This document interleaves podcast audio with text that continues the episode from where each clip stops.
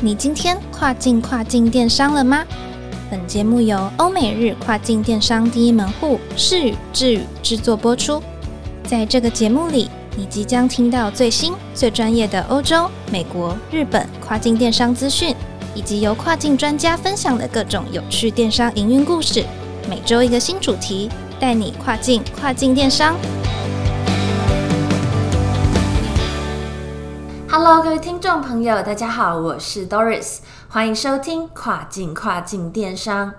最近听到很多人说，亚马逊电商就是做年底的啊，做亚马逊冲第四季 Q4 的业绩最重要。这些意见不能说他错。由于亚马逊呢，大型节庆都比较集中在下半年，因此很多卖家都可以感受到年初的时候买气下滑，淡旺季的差别很大。但我们可以从这些意见里面感受到卖家的焦虑，像是好不容易从黑五网一到圣诞节这一档把流量跟销量做起来了，但隔年马上又跌下去了，怎么办？到底我的账号可以在淡季做什么？这一集我们就要聊一下淡季要怎么经营哦。首先呢，有一个非常重要的观念想要告诉大家，虽然呢市场环境有淡旺季的差别，但是经营层面来说是没有淡旺季的哦。这句话难道是说，无论是 Q one 还是 Q four 做跨境电商，我们都不可能闲下来的吗？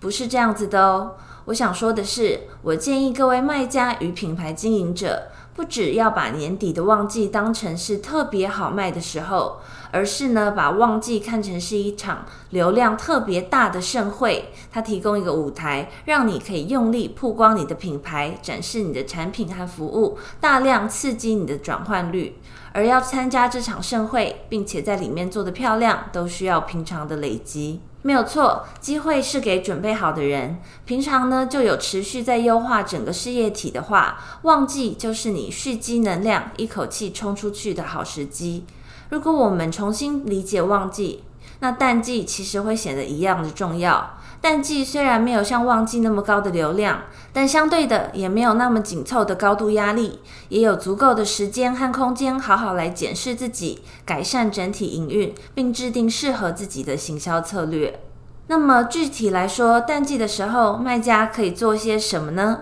以年初来讲的话，如果有听过我们跨境跨境电商第八十五集讲黑色星期五那集的朋友就会知道，年初虽然大促销刚结束，但还有很多没有赶上活动的顾客，或者是将产品放到购物车里面但没有马上下单的客户，建议卖家们观察一下自己的品类趋势，还有竞争对手是否有持续提供促销，适时的提供一点有深度的折扣，还是可以维持一定程度。的转化。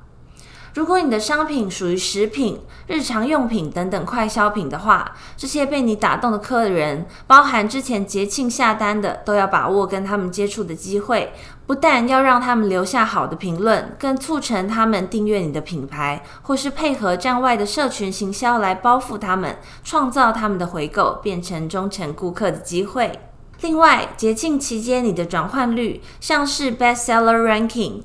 简称 BSR 都有提升的话呢，理论上呢 CPC 应该比较低，这样子广告费中多出来的预算就可以去进攻之前没有投放过的版位，带动更多的曝光，让更多人看到你的品牌。另外，马上呢又要接续情人节和母亲节，其实还是有一波促销的。年初对于某些品类，其实反而可以延续大卖的买气。先前呢，我们团队研究市场数据的时候，就有发现，健身器材在一二月的销量，甚至会超过十一月到圣诞节之档。这很有可能就是一种消费者心理。例如，新的一年到了，大家都会开始想要改变体态，所以开始制定计划，这时候就会购买相关用品。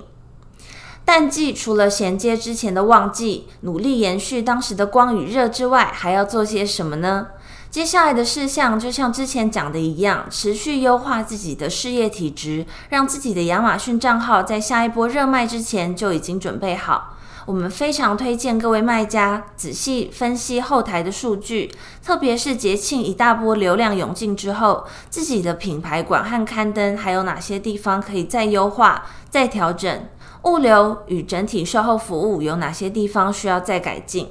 如果是北美站，而且有品牌注册的卖家们，还可以开始使用亚马逊新的品牌运营工具，可以进一步的分析消费者特征，这也会帮助到广告投放到更精准的受众。结合自己的站外数据，也可以特别注意一下自己的品牌接触点，在消费者旅程中起到多少效益。轻度投放轻量级的素材来测试消费者的口味，无论是利用图片还是短影音，相关的数据都可以回馈到你的品牌，帮你制定更有效的行销策略。另外，淡季也非常适合新品上架，这段期间从选品的市场调查研究以及投入市场做测试，并且呢在之后预热来衔接旺季，也都是淡季可以执行的事情。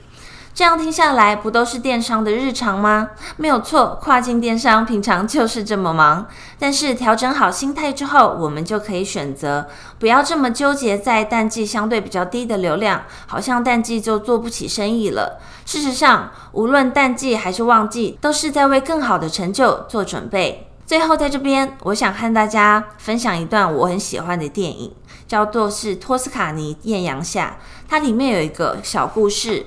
是说，在奥地利和意大利之间有一段非常险峻的山路。当地的居民当时还造不出火车，但他们先铺下了铁路，因为他们相信火车总有一天会到来。我们持续在努力优化账号，调整好线上线下的所有细节，就是在铺好铁轨，为流量的火车到来做好万全的准备。如果有强大的信念，我们一定可以越做越好，越来越赚钱。今天就在这边告一段落喽。别忘了每周二早上八点钟准时收听跨境跨境电商，让我们带你跨境跨境电商。我是 Doris，我们下周再见喽，拜拜。